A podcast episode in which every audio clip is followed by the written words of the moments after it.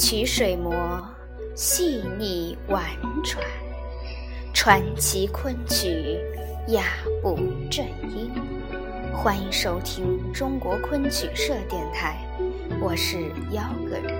在今天的夜话节目中，我将与您分享的是周传英口述落地整理之昆剧生涯六十年春秋篇之传字辈的黄金时代。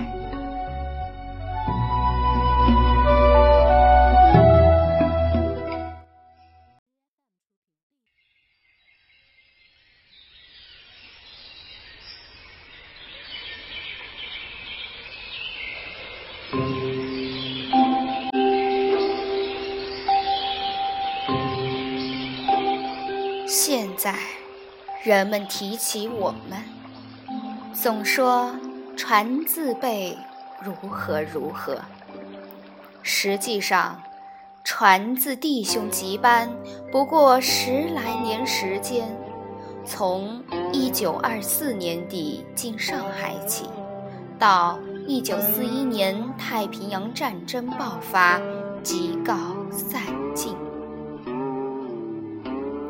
而实在的做戏，顶多不过到一九三七年八一三。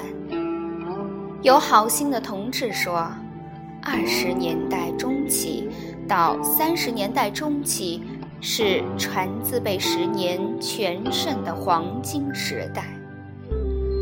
作为过来人，真是应着一句老话：一言难尽。人们都说昆是敬贵的，说的也不错。昆班确实敬贵，但敬贵的昆班本身并不贵，而且很卑贱。传字辈是现在的称呼，在当年开头叫传习所，称我们为小。出科后，又先后取过两个班名，就是大家知道的新乐府和仙尼社，再往后也不晓得算啥。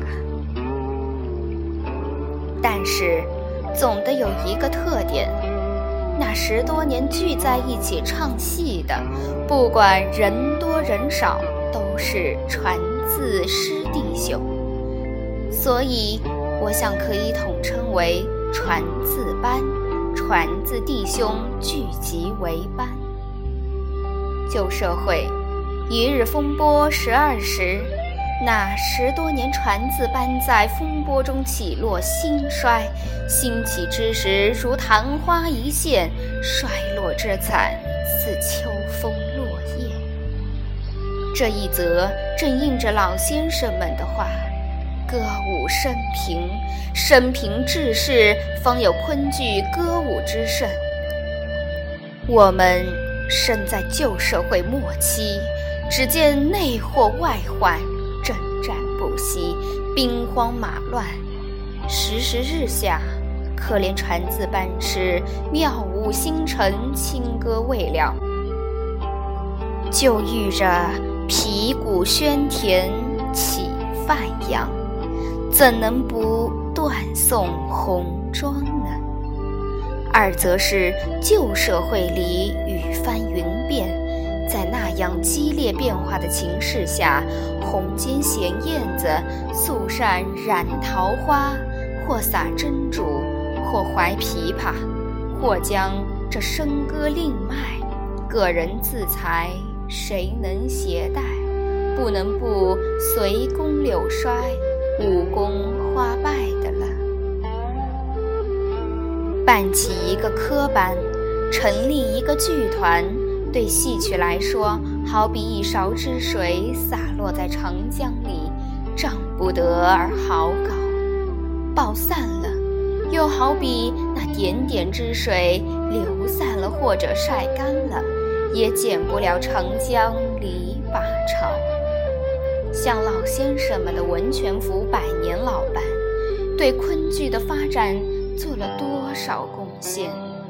爆散了之后，又怎么样呢？我们这班小孩子，在苏州昆剧传习所二三年，到上海边演边学又二三年，年纪大的不过十八九岁，小的才十三四岁，也不晓得顽石可曾凿开。就算是个演员了。有的唱了二三年，有的五六年，几班不过十几年，到头来散了个精光。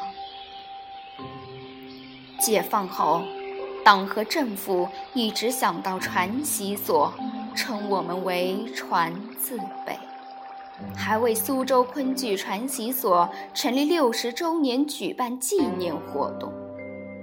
我每每想到这里。总是有说不出的感觉，觉得有一团什么东西塞到喉咙口。传字辈作为一个集体、一个班社的活动，就是传字班的那十来年，从昙花一现到风消云散，大致可以分四个阶段。传习所小班，大致从一九二五年到一九二七年；新乐府大致从一九二八年到一九三零年；仙尼社大致从一九三一年到一九三七年；一九三八年以后苟延到一九四一年。以上四个阶段的变迁，大致便是传字班的概略了。在我的记忆中，若讲我们传字辈的黄金时代，看来要算传习所小班时期。那时大家年纪小，都尚未成家，思想单纯，没有多少私心杂念，而底子倒有了一些。正好学习，对传习所董事们来说是帮演，对我们学生来说仍是学习，而且边学边演，天天学习，天天演戏，进步那时节，从一九二四年底到一九二七年，离开苏州进上海。先在徐凌云先生的私人花园徐园里，以后主要在两个地方：一是广西路校舞台唱了近一年；二是西藏路新世界也唱了年余。后来就回到了苏州。当时我们这个小班演员年轻，又是同科出身，且家门齐全。搭配均匀，有点底子，戏目繁多，唱的也卖劲，可算是文武双成。再加上行头全新，而上海已经有三四年没有看到昆班了，所以一上来就相当卖座。人们一时以为昆剧有希望了，纷纷发表好评。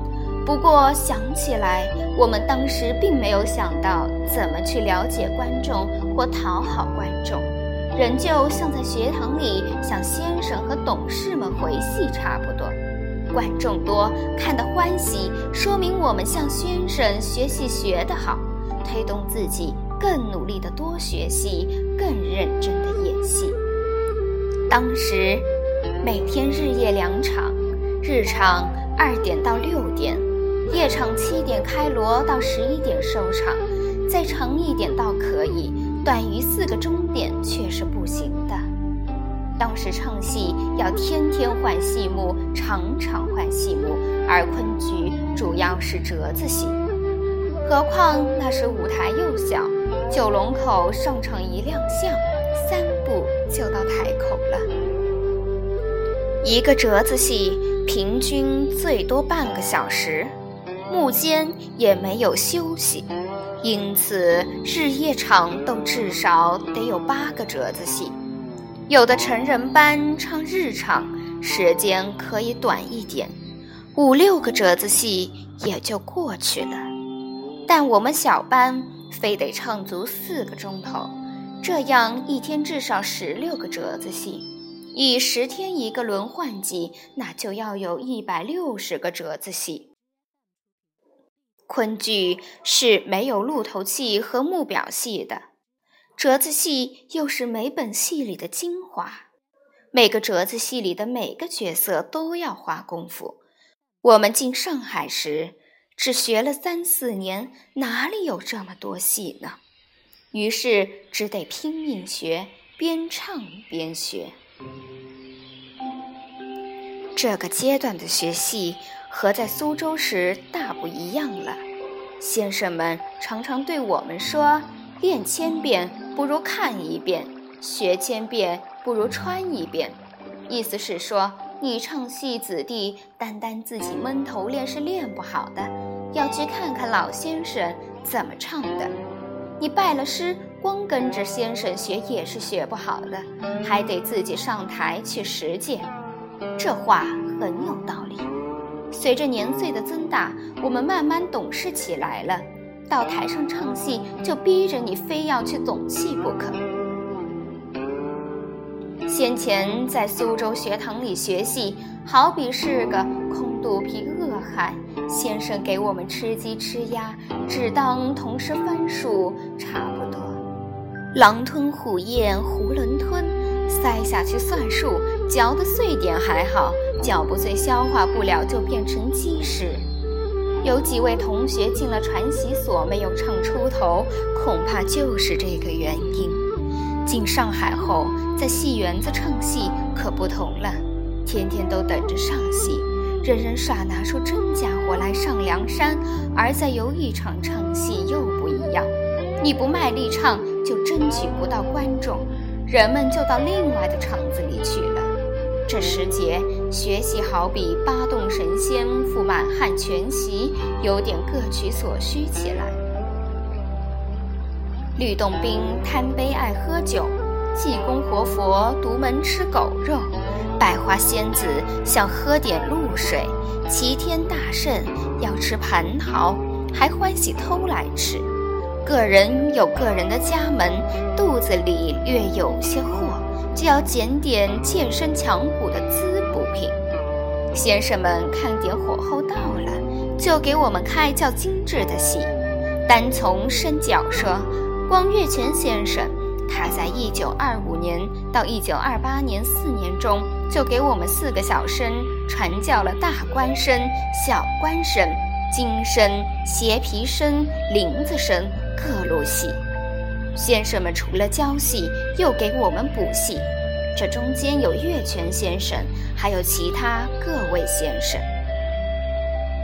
总而言之，那时我们真是拼命的学习，也拼命的唱戏。从前读书，先生启蒙石头一句话便是“学而时习之，不亦乐乎”，而我们却乎是拼命学，拼命习，可谓不亦乐乎。生活和思想上的其他一切似乎都置诸脑后了，所以要讲传字班有个黄金时代的话，我看主要在那小班时期。现在苏州有个昆剧传习所纪念室，由顾笃黄先生主持，在那里有一张旧报纸，上面刊有我们当年唱戏的广告，真是难得。昆班戏最重生旦，顾传介和朱传明两位师兄是传字班的大档生旦，我和张传芳师兄则是小档生旦。在师弟兄当中，我的嗓音条件原先并不好，但这时自己却觉得喉咙好一些了。我要感谢傅子恒先生，当时他在传习所里教初中班的国文，而我在初小班。不是他班上的学生，但他对我非常好。见我嗓音比较涩，就用他自己的钱买了铁笛丸，天天在鸡鸣炉上煎了给我吃。铁笛丸是比较贵的，那时要买九个铜钱一粒。他给我吃了一冬，我嗓子开了，班里把我排上了小道，戏虽比较多，但也唱下来了。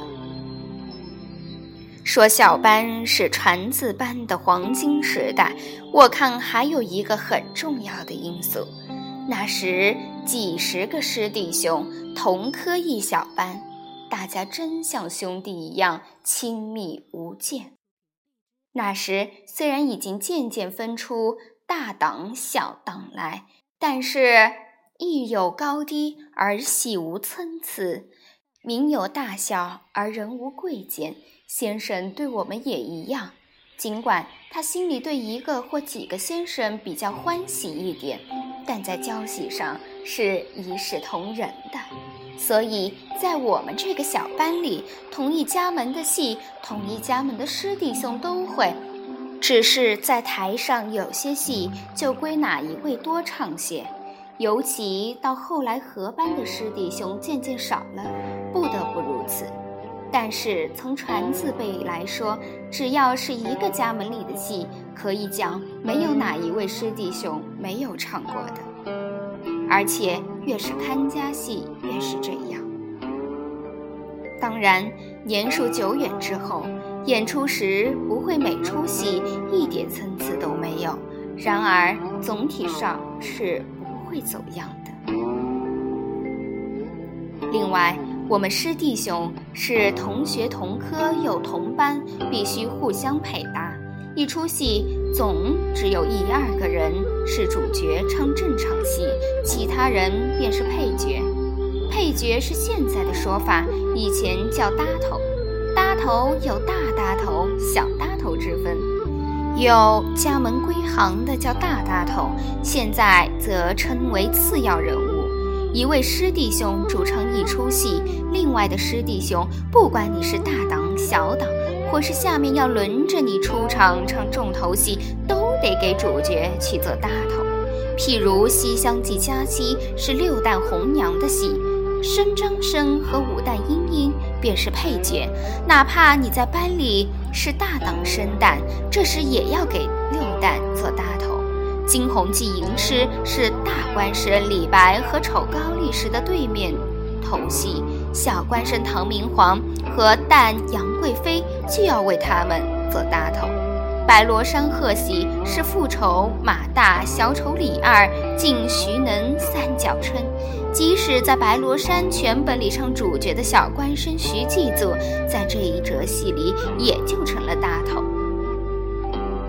如果单唱一折贺喜，哪怕你是头牌小生，派着你，你便上去做搭头。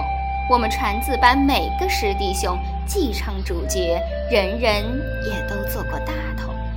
上面讲的是大搭头，还有小搭头。所谓小搭头，在京剧或其他剧种里就叫龙套。我们昆剧照规矩也是派给家门的，但是不定规，啥人有空啥人做。在全本戏里，担任主角的生旦一般不做小搭头。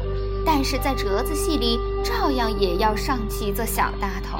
我们传字班是从来没有专门跑龙套的演员的。在我们小班时期，不管你造诣有多高，声誉有多大，在台上或说是在老狼菩萨面前，大家都一样，人人要做小搭头，跑跑龙套。当然要做好配角，搭头又搭得牢，也并不是一件容易的事。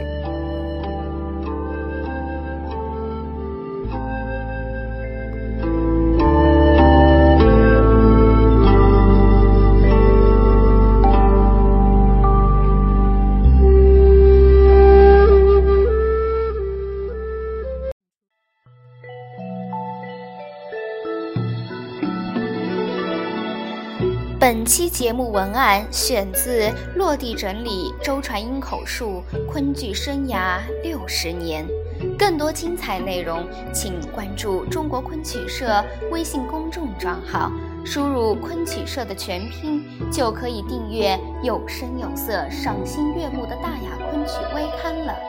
感谢您的聆听，我们下期再见。